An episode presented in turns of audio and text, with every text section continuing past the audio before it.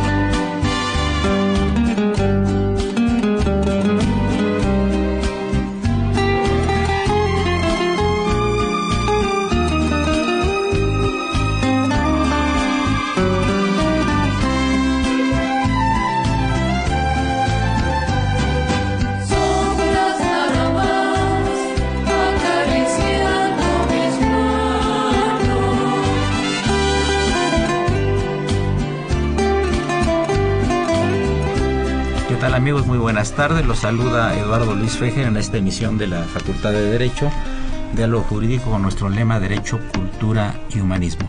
Antes de introducir a, nuestro auditorio a uno de los personajes más importantes a nivel nacional e internacional del mundo de la medicina mexicana, que es el doctor Bernardo Tanur, deseo hacer un par de anuncios. Primero, nuestro pésame porque falleció el maestro Alfonso eh, Negrete, un distinguidísimo maestro de la facultad, un personaje extraordinario, gran maestro, gran amigo, y yo pues eh, tuve el gusto de gozar muchos años de su amistad y de admirarlo. Inclusive eh, nos entregó un artículo hace unos meses para la revista en su 75 aniversario de la Facultad de Derecho. Un excelente artículo, un hombre muy inteligente, muy brillante, y pues en paz descanse. El segundo anuncio que tengo que hacerles es, eh, se está realizando en la Facultad de Derecho el cuarto Congreso Internacional de Filosofía. Eh, este congreso lo organiza eh, nuestra amiga la doctora Apresa y tiene temas muy interesantes como son los derechos humanos y la reconfiguración del derecho, la función del derecho en la transformación social, tecnología y derecho, reflexiones desde la filosofía jurídica, más allá del positivismo jurídico, género y derecho, visiones contemporáneas sobre el derecho, crítica jurídica, teoría, metateoría jurídica, etcétera, etcétera. Eh, vienen personajes internacionales de varias partes, obviamente, del mundo y todo está, obviamente, coordinado por la maestra Socorro Apresa, a quien saludamos con el afecto de siempre, que ya invitaremos aquí para que platique de los pormenores. ¿no? Segundo punto de la orden del día, felicitar al padre Cronos, porque por primera vez en mucho tiempo nos trajo música muy buena, es porque está aquí el doctor Tano, tienes que venir más seguido. Y también saludamos en cabina la presencia del niño héroe de la radio, que es Raúl Romero. Tenemos un niño héroe de la descendiente directo de Juan Escutia estuvo aplaudiendo ahorita de la música que trajo el maestro Trejo para, eh, para este programa especialmente. Por supuesto, Socorrito también está muy animada para bailar, cosa que nos da muchísimo gusto porque lo hace muy seguido ahí en la cabina, aunque ustedes no, no lo vean. El doctor Tador es una personalidad muy relevante del mundo de la medicina. Eh, si yo leyera el currículum del doctor, me tomaría unos cinco o seis programas. Ha sido director de muchísimos hospitales nacionales. Él, estudió en México, es de Guadalajara, se especializó en los Estados Unidos, estuvo en Suecia, es el fundador del Servicio de Medicina Interna del Hospital Juárez. Tiene un currículum que verdaderamente es espectacular, pero ante todo, amigos, es un humanista. Recientemente fue ingresado a la Legión de Honor Nacional. Eh, es el presidente de la Academia de Ciencias Médicas Instituto Mexicano de Cultura es miembro del Supremo Consejo de este propio instituto Y bueno, yo no si quisiera seguir hablando de esto porque hay temas muy interesantes que voy a abordar con el doctor Tanur, a quien lo voy a interrogar, aunque cuando yo lo veo como paciente, el que me interroga es a mí. Así que ahorita se cambiaron los papeles. Doctor Tanur, muy bienvenido a los micrófonos de UNAM. Bienvenido a tu casa, que es la universidad. ¿Cuántos años diste clase en la Facultad de Medicina? 33 años. ¿De qué diste clase? Eh, primero de gastroenterología, luego de medicina interna. Ajá. ¿Y tú fundaste la, realmente la medicina interna en general en México, Rafael Sánchez Cabrera y un servidor y las gentes del 20 de noviembre que sería mucho nombrar son los fundadores de la hoy del hoy Colegio de Medicina Interna antes éramos unos cuantos ahora somos más de 10.000 en toda la República eh, ¿Le puedes explicar a, un, a nuestro auditorio que es un médico internista? ¿Para qué te va a ver la gente a ti? El médico que hace su carrera va por una licenciatura de médico general. Correcto. Y después de la medicina general vienen las especialidades en forma muy resumida. Y eh, puede haber gentes que escojan la medicina interna y después de hacer una residencia rotatoria y después también en, el hospital hacer de tres a cinco años de especialidad, se hacen internistas. El internista es el que ve integralmente al paciente. Debería darle todo el tiempo posible de consulta para conocerlo de fondo y tratar de ver con quién debe de ir en caso de que requiera ir con otro especialista. Inclusive si el problema es médico o quirúrgico. Pero el internista en suma es el que tenga la capacidad de hacer diagnósticos integrales, aunque no tratamientos de todo. la gran mayoría sí. Sería una especie de Sherlock Holmes que está investigando en el cuerpo humano qué es lo que tiene este cuerpo humano y si el propio Sherlock puede no solo adivinarlo, sino curarlo y en caso de que no, lo deriva a otra inspección. Con todo el respeto que merece mi amigo y de muchos años, el licenciado Fejer, no sería un Sherlock Holmes, sería un detective real porque el otro es, es, ficticio. Es ficticio. Amigos, teléfonos en cabina 55 36 89 89, repito, 55 36 89 89 y la sin costo 01850 52 689. Llámenos para que el doctor Tanur eh, nos eh, platique algunos temas que ustedes quieren que él trate. Él, por ejemplo, ha tratado mucho, bueno, muchos temas, pero uno importante es el problema de los enfermos terminales, el problema de la tanatología, el problema de los cuidados de los enfermos que lamentablemente ya su destino no es seguir viviendo y para hacerlos este, terminar de una manera muy digna. Tema que el doctor Tanura hace muchos años ha estado abordando y como que ha habido cierta timidez de muchas partes de la medicina para tratar este tema que es tan delicado y que tiene tantas aristas. ¿Puedes platicar por qué este interés tuyo por este tema, Bernardo? Es de gran interés sobre todo por la cronología del ser humano. Nace, crece, a veces se reproduce, a veces no, y finalmente todos, absolutamente todos, mueren. En esos espacios hay médicos, especialistas que pueden asistir a los pacientes en cualquier forma. Pero el enorme problema social y humano es cuando se trata de las personas que llegan a mayor edad. Esta mayor edad eh, era hasta hace pocos años 60, 65 años ahora son 80 o más años. Esto implica un enorme problema social y humano. Y, por supuesto, de muchas otras áreas de cualquier país. En los países de tercer mundo, o mejor, como se les ha dicho, en plan de desarrollo, aunque no sea real este plan de desarrollo completo, porque nuestro país, por supuesto, interviene en esa situación. Nuestro país cada año tiene más pobres. O sea, en general, sube la pobreza de 8.5 a 8.5 y no baja. Ese es el gran reto fundamental que hace que todo lo demás son variantes, son verdaderos eh, situaciones no resueltas, sobre todo lo que nos interesa en este momento en nuestro país.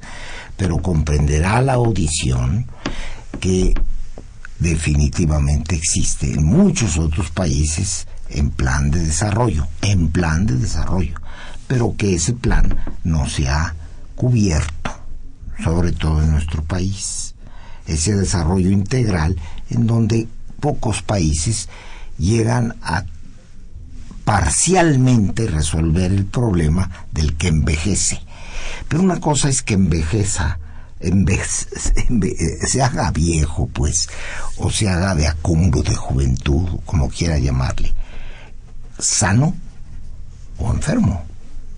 Es distinto, porque también el otro problema es el de no poder resolver muchos padecimientos, por supuesto, en diferentes hospitales, generales o privados. Y por supuesto, en nuestro país, con 100, más de 120 millones de habitantes, no hay suficientes hospitales que puedan eh, cubrir, absorber, cubrir las necesidades de enfermos en general, pero en particular del problema social y humano que tiene la persona que empieza su agonía a través de la vejez. Esa agonía generalmente es así, pero por supuesto hay agonía en cualquier edad, dependiendo del padecimiento que se tenga o de los problemas eh, marginales que puedan suceder como accidentes o otros tipos de situaciones. Pero lo importante es en este programa posiblemente la explicación de lo que le sucede a la persona y a sus congéneres, a sus familiares, a sus alrededores, cuando la persona cumple más de 70 años o más de 80 años, en donde se desbarata todo un enorme esfuerzo que hizo la familia por sobrevivir. En el caso nuestro, la gran y muy poca clase media que nos queda y no necesariamente la que tiene todos los elementos necesarios para el cuidado de esa persona que enferma. Así es que se trata del viejo enfermo o del viejo no enfermo. En ese sentido. Pues estamos llegando a la primera parte del programa. Amigos, les vuelvo a recordar que se encuentra el distinguido científico mexicano, el doctor Bernardo Tanur, y los teléfonos en cabina son el 55 36 89 89 y la sin costo 01850 52 688. Después de este corte musical que estará a cargo del padre Cronos, don Francisco Trejo, yo quisiera abordar con el doctor Tanur, eh, eh, aparte que nos amplíe un poquito el tema, eh, la cuestión de los seguros y la cuestión del seguro popular y la capacidad que tienen los hospitales para cubrir a las personas de escasos recursos con este seguro popular que tiene algún tiempo de estar funcionando. Soy Eduardo Luis Fejer, este es el 860, esto es Radio Universidad Nacional Autónoma de México y esta difusora es el alma mater del cuadrante. Gracias.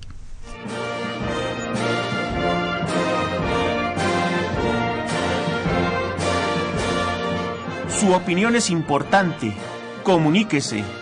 Nuestro número 5536 8989.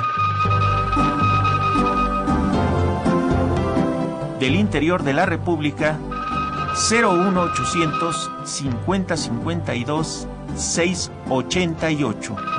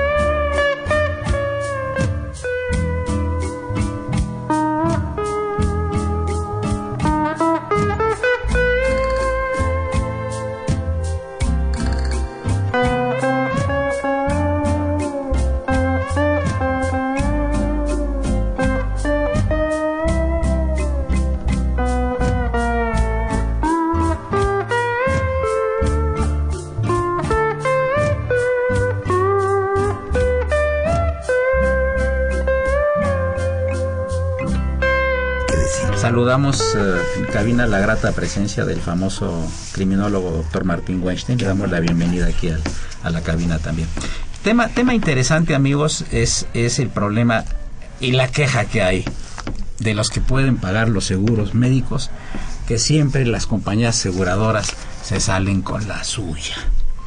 Siempre empiezan los pretextos, que esto no estaba en el catálogo, que sí estaba en el catálogo. Eh, son cantidades estratosféricas para tomar un seguro de gastos médicos mayores y a la mera hora parece uno limosnero o uno parece delincuente que quiere sorprender a las compañías de seguros. Yo quiero preguntar al doctor Tanur en su experiencia cómo ve este panorama. En un artículo mío publicado hace más de 10 años que me permití traer, puse algunas de estas consideraciones que tú acabas de expresar que son muy importantes. Los ejemplos que mencioné de las personas que llegan a edad sana, a pesar de que tengan 75, 80 o más años, y las que se enferman. De todas maneras, ambos ejemplos hacen en este ser humano masculino o femenino que los invada la angustia, el temor, el pánico y hasta una profunda depresión cuando inclusive se acercan a tal edad. ¿Qué nos depara el destino? El destino social, económico, cultural, de todos los tipos, ¿qué nos depara? Esa es la angustia fundamental. Y pocas familias, relativamente pocas, entienden a esa persona que quiere seguir viviendo, actuando e inclusive produciendo. Y, y, en forma ilógica ponen fechas de edad y fechas de retiro. El miedo de enfermarse y abandonar su actividad de trabajo, el disminuir o cancelar sus actividades sexuales, el sentirse desamparado por no poder cubrir, en caso necesario, una inminente hospitalización, en la posibilidad de que por diversas circunstancias lo abandone su esposo o esposa, el interés primario de sus hijos, la ambición por el dinero. E inclusive el poder, estos los engañen y cometan fraudes o cruendas traiciones que separan a la familia de por vida. El abandono nefasto de las compañías de seguros, de lo que tú mencionaste, de los viejos, en donde no tienen la posibilidad de demostrar que su salud les permite seguir viviendo. Y es, entre otras cosas, situaciones gravísimas que hacen no nomás la compañía de seguros, sino otros elementos de la sociedad. Y en dos formas la, aseguradora, cobrando cifras estratosféricas para asegurar gastos médicos mayores o de plano simple y llanamente no aceptarlos en ningún seguro, quedando la mayoría de los casos a la deriva y casi al amparo de los infortunadamente pésimos servicios en general de médicos públicos o más bien de instituciones, porque hay médicos extraordinarios en los servicios públicos que no pueden hacer y ejercer su medicina adecuadamente. sería medios públicos más que todo. La avidez de cuidar su mercadotecnia olvidando un mínimo de humanismo de la Comisión Nacional Bancaria, que pone como límite los 65 años para no otorgar ningún tipo de crédito a estas personas, a pesar de tener por lo menos parte de ellas propiedades que amparen dichos créditos impidiendo sustentar o mejorar su calidad de vida en sus últimos años. Esto mejoraría muchísimo la situación económica de decenas o millones de individuos que podrían tener una mejor atención pública, porque el país es consumista, no lo confundan con otros expresiones o términos, sino que en ese consumismo necesitan participar las gentes que ya pasaron de la edad, que limitan eh, los medios sociales, económicos, bancarios y de seguros. Todo esto es una verdadera injusticia, sobre todo para aquellos que durante su vida demostraron honradez, pasión, mística y entrega, y en su ocaso terminar sus días en franco abandono por sistemas injustos y muchísimas veces corruptos. Y por otro lado, no he notado que la prensa otros grandes escritores hablen mucho de esto. Ya lo están haciendo desde que el doctor Manuel Mondragón, siendo secretario de salud, y ahora Armando Agüed, dos personas que los conozco como hermanos, ya empezaron con toda precisión, lo está haciendo de maravilla la Secretaría del Distrito Federal, la ley de voluntad anticipada, en donde la persona puede ahora con más facilidad llenar ciertos papeles, antes era muy problemático, y poder el sujeto en sus condiciones óptimas mentales decidir cómo tratarlo o no tratarlo en su agonía. Eso es muy importante. El pasado 2 de mayo, o sea, hace dos días, me encontré con un artículo excelente de Jorge Volpi en gran el escritor, gran escritor mexicano. Gran escritor mexicano, que entre otras cosas decía, para la mayor parte de la gente, la muerte sobreviene solo después de una larga lucha médica contra una condición a fin de cuentas insalvable.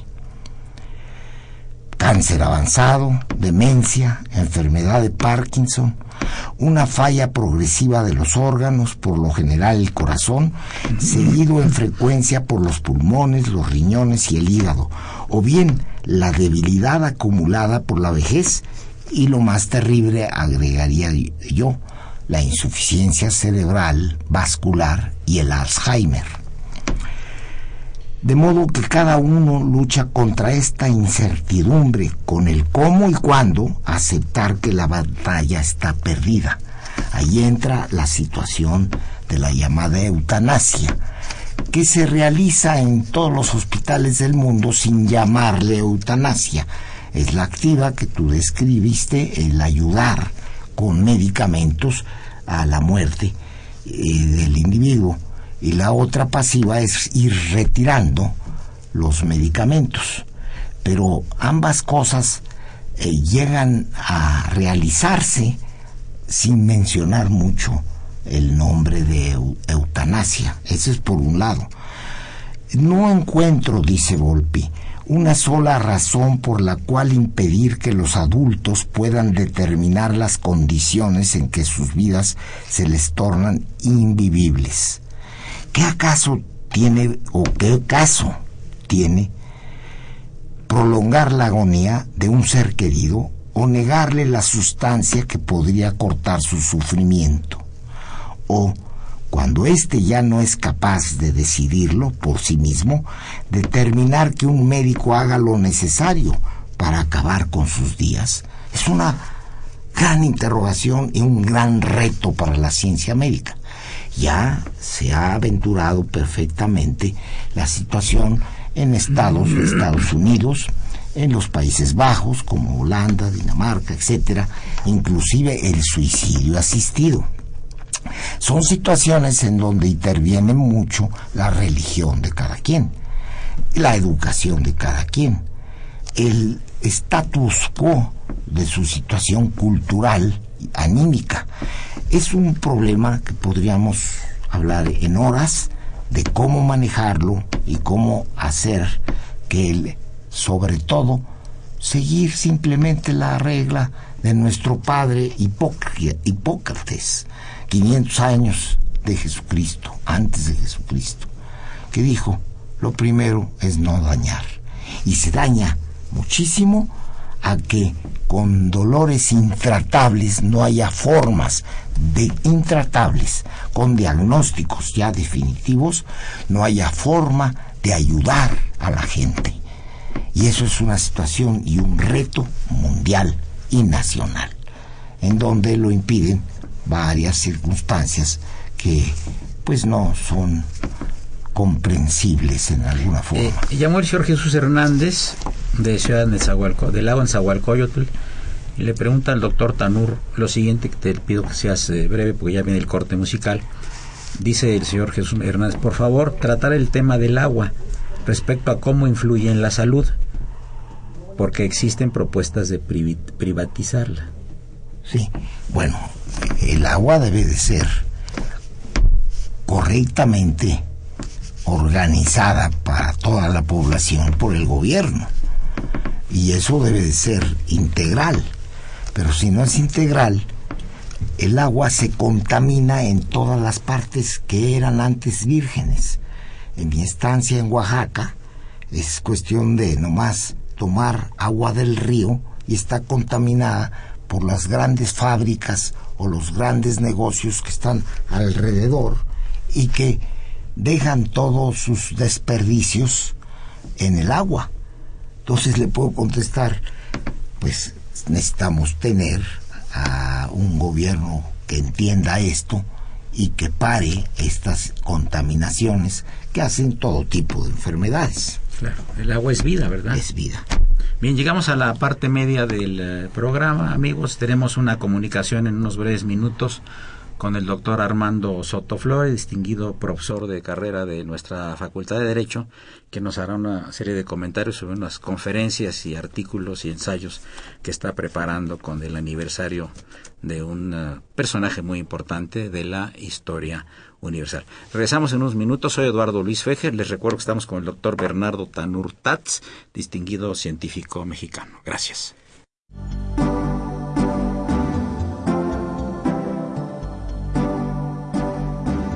Está usted escuchando Diálogo Jurídico, Derecho, Cultura y Humanismo.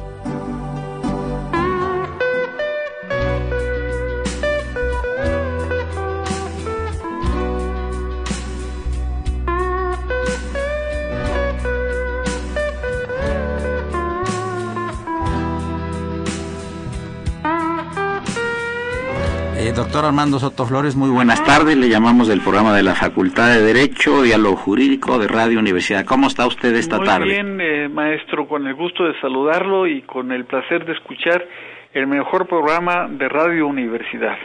Bueno, ese será porque me debes un desayuno que este no has cumplido y espero que mañana cumplas. Mañana sin falta estaré ahí para desayunar. No dije para pagar, dije para desayunar. norteño tampoco, como buen norteño tampoco va contra tus principios, ¿verdad? Así es. Me gusta saludarte, Armando, ya sabes la estimación y la admiración que te tengo, no solo personal, sino de todo el cuerpo colegiado de la Facultad de Derecho por tu gran labor académica, tus, tus conocimientos de materia constitucional y otras muchas más. Y estás, estás trabajando en alguna, en algún aniversario, en algunos ensayos sobre eh, el tema de Juan sin tierra. ¿Quieres platicarle a nuestro auditorio de qué se trata esto? Con todo gusto. Mire, es, es interesante porque este documento, que es la Magna Carta de, de 1215, cumple precisamente ahora en el mes de junio eh, 800 años. 800 años. Y si bien es cierto, no es un documento constitucional conforme lo entendemos actualmente, es quizás uno de los precedentes más importantes de eh, los sistemas constitucionales es un documento de 39 cláusulas, de, de 69 eh, eh, artículos, si no mal recuerdo, pero entre otros yo creo que vale la pena que señalemos, por ejemplo, la cláusula 39, eh, que es conocida en la actualidad como la garantía de audiencia. El artículo 39 señalaba lo siguiente, ningún hombre libre podrá ser detenido o encarcelado o privado de sus derechos o de sus bienes, ni puesto fuera de ley, ni desterrado o privado de su rango de cualquier otra forma, ni usaremos de la fuerza contra él, ni enviaremos otros que lo hagan, sino en virtud de sentencia judicial de sus pares, y con arreglo a la ley del reino. Este eh, estimado maestro es sin duda alguna uno de los precedentes constitucionales más importantes que lo encontramos actualmente tanto en el 14 como en el 17 de nuestra constitución y en todas las constituciones del mundo. Es decir, le da eh, certeza y le da garantía, sin duda alguna, adelante, sin duda alguna, eh, a este documento constitucional. Eh, la Magna Carta este, no fue más que la respuesta de los varones a un rey que es el rey Juan sin tierra. Juan sin tierra, porque Juan sin tierra quería seguir eh, una parte fundamental. Quería seguir estableciendo impuestos sin consultarles a aquellos que pagaban impuestos. Esto pues se creó un precedente importantísimo que lo encontramos en todas las constituciones del mundo, que esto es la parte impositiva, la parte fiscal. Este, para finalizar, este, Armando Sotoflores, eh, que nos indiques eh, con, con motivo de esos 800 años de, de, de, de, esta, de esta acta de, este rey, de Juan Sin Tierra, qué es lo que se va a hacer, qué va a hacer la Facultad de Derecho. La, el, el, día del 12 al día el 12, sí, el día 12 y el día 13 tenemos eh, una serie de conferencias en el auditorio Benito Juárez eh, con motivo precisamente del festejo de la Constitución, la directora este, eh, está convocando a que llevemos eh, una, dos, tres, cuatro, cinco conferencias, cinco conferencias que giran en torno a la parte histórica, que giran en torno a la parte sobre todo constitucional, que es la que nos, nos, nos interesa, y sin duda alguna eh, va a ser interesante porque hay que recordar que precisamente ahora el día 7 de mayo, el 7 de mayo, se llevan a cabo elecciones en Inglaterra de lo que es el Parlamento y, y por supuesto como consecuencia del primer ministro. Entonces eso es eh, lo trascendental de este documento constitucional. Muy bien, este querido Armando, este nos vemos mañana, prepara eh, tu cartera porque voy a desayunar opíparamente. Te mando un fuerte abrazo, muchas gracias y mucho éxito por estas conferencias. A, Buenas tardes. A tu, a tu público que es eh, impresionante, les deseo que este esta semana sea de felicidad y sobre todo de sosiego y de tranquilidad. Muchas Te agradezco mucho, la mejor de las tardes. Y vamos a continuar, amigos, con el doctor Bernardo Tanur. Eh, yo quisiera, ¿quieres abundar un poquito más en el tema de los seguros? Muy importante. Adelante, doctor. Los seguros, como todo mundo sabe, eh, protegen a la persona pues de accidentes, de robos, etcétera. Ya toda la el público lo sabe. Pero he luchado con aseguradoras muy importantes en donde les pido que los seguros médicos sean de otro carisma, de otra dirección. La dirección que deben de tomar los seguros es la humanitaria, porque son parte, parte del manejo del paciente y no de un robo, un secuestro o lo demás, que son cosas espantosas, pero tienen que integrarse y no se han integrado. El seguro hace que las gentes llenen un cuestionario y después de ese cuestionario deciden qué hacer con la persona. Y para la persona que tiene más edad, cada año le aumentan el cobro del seguro en una forma desproporcional. Cierto, en algunos casos, o muchos de ellos, podrán tener enfermedades no curables, en que puedan tener justo esa elevación. Pero en la gran mayoría no les dan la oportunidad de poder pagar un seguro accesible que pueda protegerlos, ya sea porque la familia eh, no tiene recursos o no los quiere ofrecer, porque ya aquella persona está abandonada y sin trabajo. Entonces deben desvanecer los seguros como parte de la evaluación del sujeto.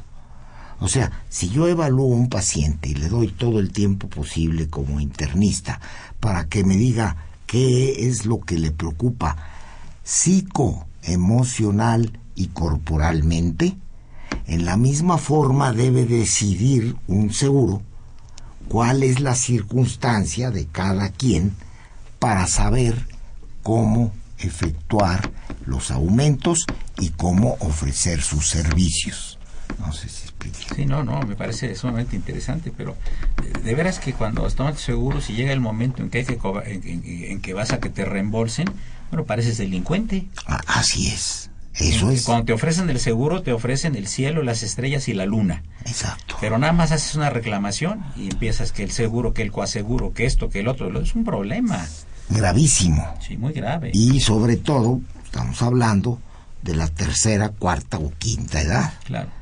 porque muchos pasamos ya de la tercera, pero muchos otros han pasado de la tercera en circunstancias distintas al que éste está hablando o el que está recibiendo el licenciado Eduardo Luis Fejer. Sí, sí, sí. Distintos. Es, es, es intuitu persona, depende de cada persona el las personas que nos acompañan, notables personalidades en este Doctor Martín el Weinstein, doctor Martín Weinstein, que cuando cumpla los 50 años vamos a felicitarlo. eh, está activo, Claro, es, es profesor, sí.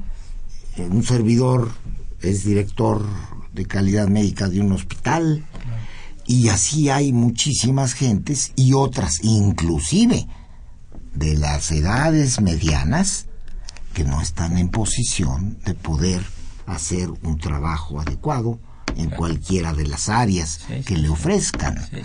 Entonces, eso no es justo de los seguros. Oye, Bernardo. Y lo que acabas de decir, estoy de acuerdo. Oye, Bernardo, ¿y qué opinas tú de que la gente se jubile o no se jubile, si tiene la posibilidad de jubilarse o no jubilarse? ¿Cuál es tu opinión? Porque muchos dicen, bueno, te jubilas y te mueres. No, hombre, ese es un preguntón. Yo soy Tan un preguntón fantástico, también. sí, es mi posición aquí en Radio UNAM. ¿eh? Pero es un preguntón de primera. La preparación que debe de tener cualquier individuo que sabe el ciclo biológico que espera, nacer, crecer, reproducirse y morir, y no está preparado para ello, y no se preparó para ello, o no pudo prepararse para ello. Sí, sí. Entonces, en esas circunstancias, en la jubilación, si no está preparado para ocuparse, que es la forma más precisa para adquirir salud, sí lo puede hacer, ocuparse, ocuparse, ocuparse. Y las ocupaciones a veces las sueñan y las realizan, inclusive de cualquier clase económica, que voy a escribir, que voy a leer, que voy a ir al cine más frecuente, eso generalmente en una semana se enfadan. Y entonces se sientan. Y al sentarse se enferman. Y entonces ya no pueden actuar. Les vienen los fantasmas Les y las vienen las circunstancias y piensan más en lo Negativo, negativo como es pensar en la muerte. claro. Tú no puedes pensar en la muerte a menos que se te vayas a, a ciertos estados de la República. Entonces, pero en general es obvio que no hay que pensar en ello. Hay que seguir cultivándose y hay que seguir trabajando, ocupándose. Claro. Oye, Bernardo, y este, eh, bueno, hay tantas preguntas eh, que se agolpan en, en estos temas. ¿Cómo ves tú, ya tenemos cinco minutos más para esta tercera parte, cómo ves a aquellos médicos que nada más se basan en, en- puros análisis? Vas a ver al doctor, pues me duele aquí, hágase análisis. Creo que son los médicos jóvenes más modernos, ¿no? Usan la maquinaria para detectar. Y ustedes los médicos son clínicos de la ola pasada, por decir algo con todo respeto, a la que yo también pertenezco, digo, eh, tenemos otra, otra idea de las cosas. Sí.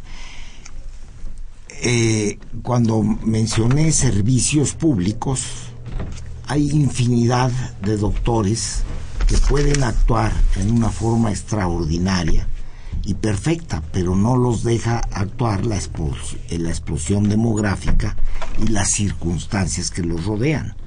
Y entonces es cuando reciben los pacientes económicamente eh, marginados en una mala medicina, a pesar de que los médicos sean buenos. Ahora, la segunda pregunta, ¿cuál era? Sí, me refiero que eh, si uno va a ver un médico joven. Ah, cierto. La situación es contaminación del ambiente. Si no adquieres algo de cantidad económica, no estás tranquilo. Es la explosión demográfica, pero la expulsión también económica. Si no tienes dinero no puedes hacer determinadas cosas. Eso ha contaminado en muchas formas, sobre todo a médicos más jóvenes. No digo que los otros no tengan alguna eh, particularidad también similar, pero los médicos jóvenes también se casan, quieren sus coches, pero tampoco sean superjets, eh, eh, eh, quieren salir a vacaciones, quieren acumular dinero con más facilidad. Y no hacen una medicina, muchos de ellos lo hacen, por supuesto, integral.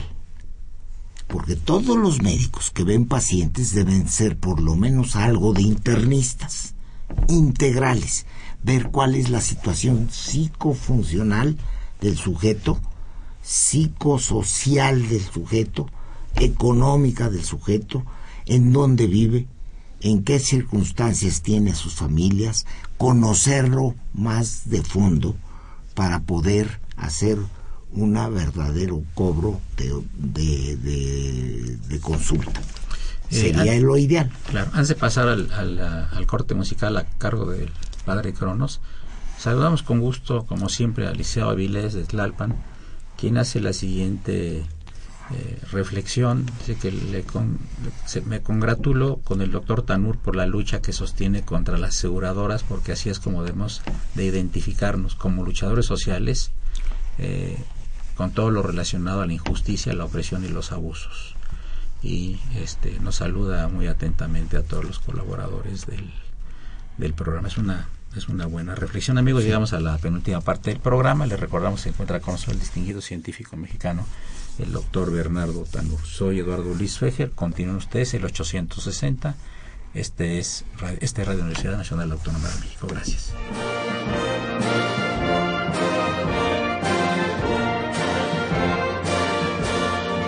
Su opinión es importante.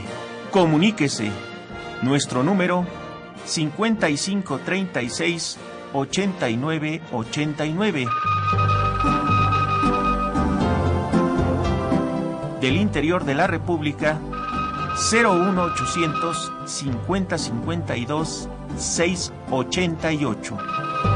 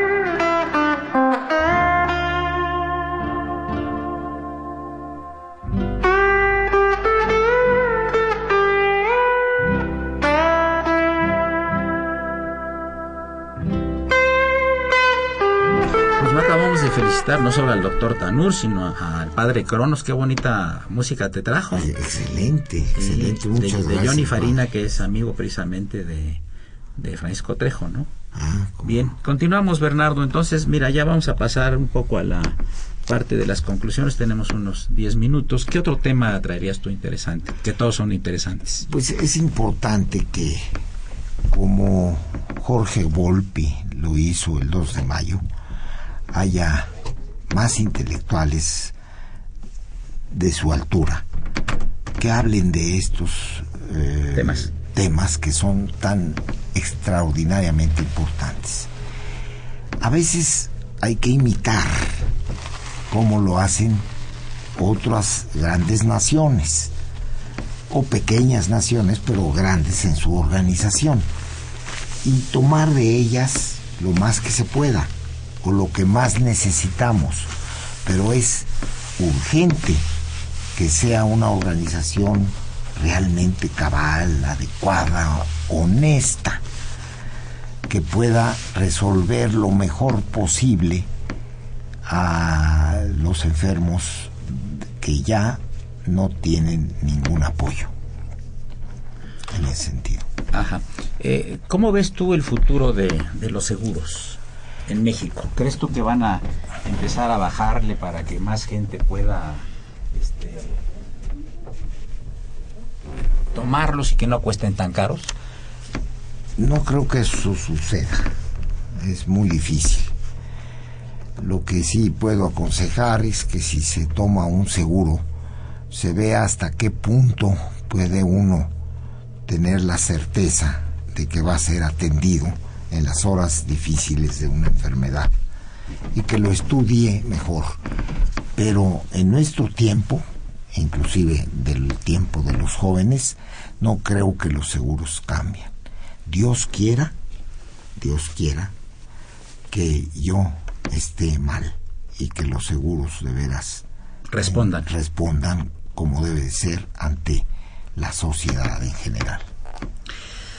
Eh, creo que los servicios eh, médicos en México han evolucionado bien, como el ISTE y el Seguro Social. Tienen excelentes médicos, ¿no? Sí, así es y también muchos excelentes instalaciones, inclusive aparatos que traen de avanzada, ¿no?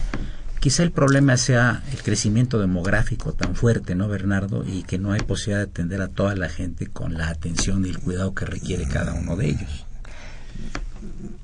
Si me permites, puedo decirte algunos hospitales que yo he trabajado. Dirigiste, sí. Mínimo no, no necesariamente dirigir, he actuado ya sea jefe de enseñanza, okay, de medicina interna, el Hospital Juárez, el Hospital de la Mujer, el, Hospital de la Secretaría de Hacienda, alguna participación en el Seguro Social, etcétera, durante... La de Marina. La de Marina, sobre todo, en donde gentes como el doctor Marcín y el doctor Yaca y un servidor iniciamos los bosquejos del centro eh, ya de la escuela médico naval y en donde se vieron muchas cosas.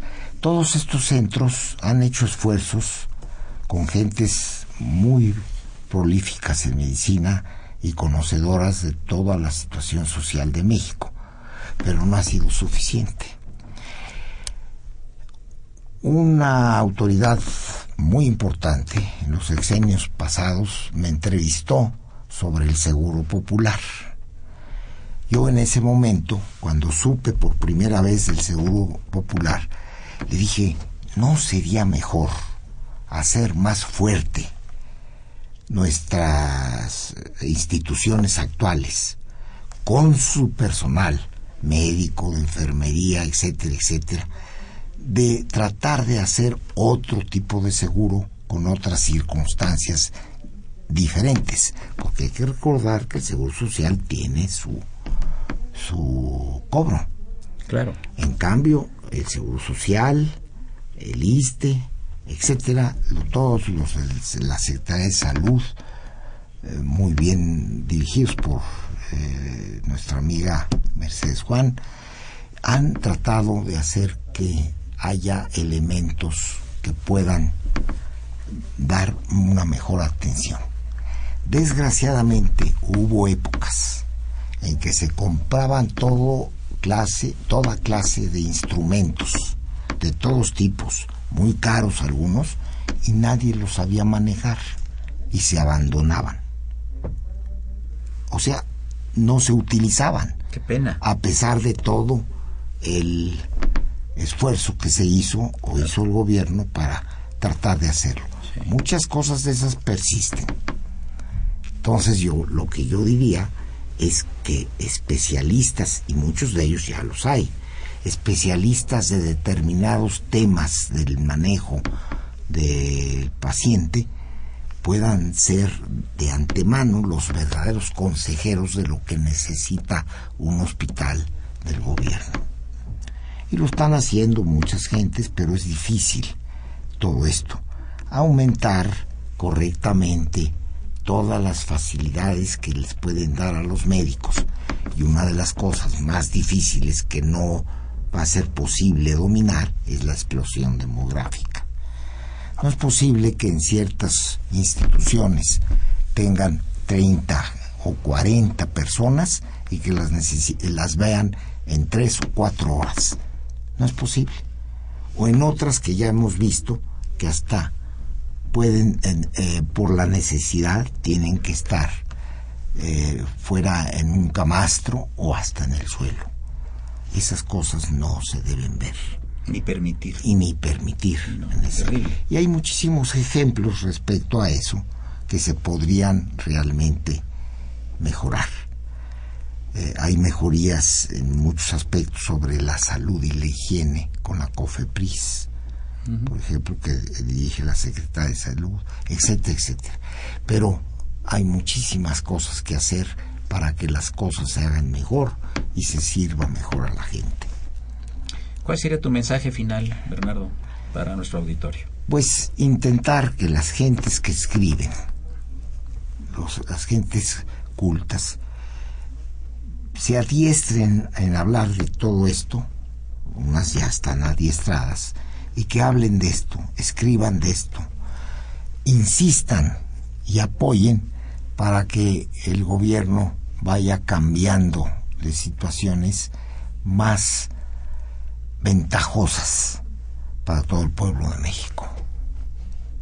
Que tú tuviste oportunidad de estar muy cerca, sobre todo en Oaxaca, que ibas en, en, helicóptero a la sierra de Oaxaca a atender gente y todo esto durante mucho tiempo, ¿verdad? Sí, bueno, con una persona que para mí ha sido el mejor gobernador de muchos, Eladio Ramírez López, sí, sí, sí. aquel tiempo. Y no digo de otros que no han sido muy eficientes. Amigos, llegamos al final del programa. Yo le agradezco mucho al distinguido científico mexicano de nivel internacional, el doctor Bernardo Tanur Tatz, por su presencia y sus amables e inteligentes y oportunos comentarios. Muchas gracias, Bernardo, por tu presencia. Al contrario, muchas gracias a ti por permitirme comunicarme con la gente. Eh, fue una operación de Socorrito Monza, a quien saludamos con el afecto de siempre. Eh, eh, y la imagen siempre grata del padre Cronos, don Francisco Trejo. Asistentes de producción, Yari Sin Acento Hernández, don Felipe Amado y niño, el niño de la radio, Raúl Romero Escutia, como asistentes de, de, producción. Eh, saludamos en cabina nuevamente la presencia del criminalista doctor Martín Weinstein. Eh, saludamos en cabina la presencia del distinguido niño Ángel Osiel Montes. Y ya se escuchan los pasos de la María Calas. De tenemos una María Calas de la radio. Ni más ni menos que Bárbara Esquetino. La mejor de las tardes, soy Eduardo Luis Fejer. Continúen en el alma, en el alma, el alma del cuadrante, que es Radio Universidad Nacional Autónoma de México. La mejor de las tardes. Gracias.